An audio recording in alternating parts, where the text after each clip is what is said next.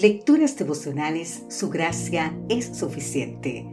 Cortesía del Departamento de Comunicaciones de la Iglesia Dentista del Séptimo Día Gascue en Santo Domingo, capital de la República Dominicana. En la voz de Sarat Arias. Hoy, 31 de agosto, ¿cardo y ortiga o rosa blanca?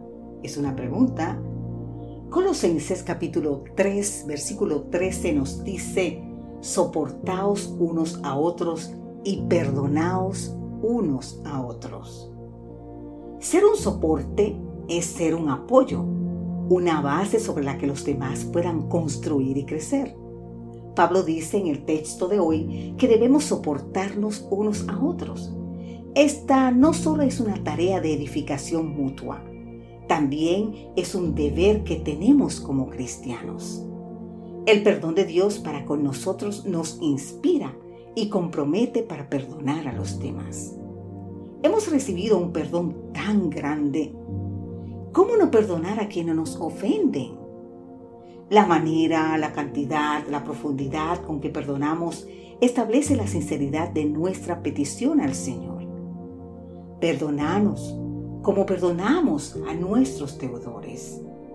Perdonar es el puente que nosotros mismos tenemos que atravesar para alcanzar el perdón de Dios. Aún para los que pretenden ser seguidores de Jesús, es dificilísimo perdonar como perdonó Cristo.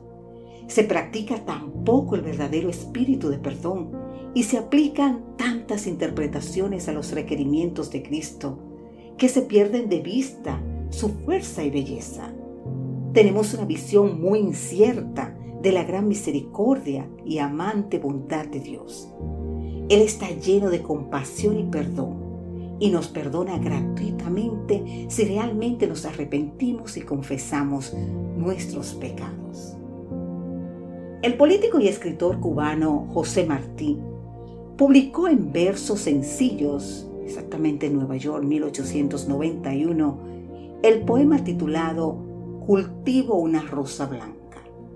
Maravilloso homenaje al verdadero amor y la amistad. Vamos a ver. Cultivo una rosa blanca en junio como en enero, para el amigo sincero que me da su mano franca y para el cruel que me arranca el corazón con que vivo. Cardo ni ortigo cultivo, cultivo la rosa blanca.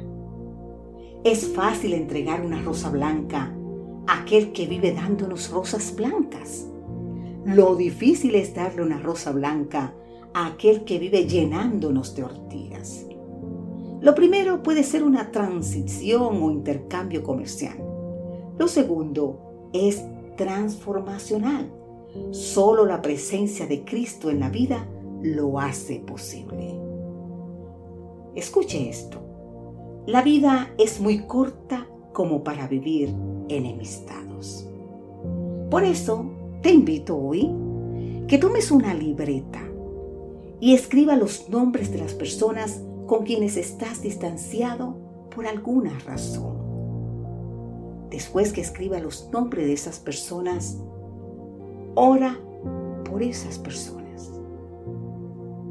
Luego, en lo posible, llámalos o envíale un mensaje.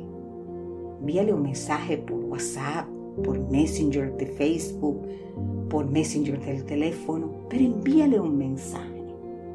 ¿Y sabes qué? Cultiva una rosa blanca. Que Dios hoy obre en tu vida el querer como el hacer por su buena voluntad.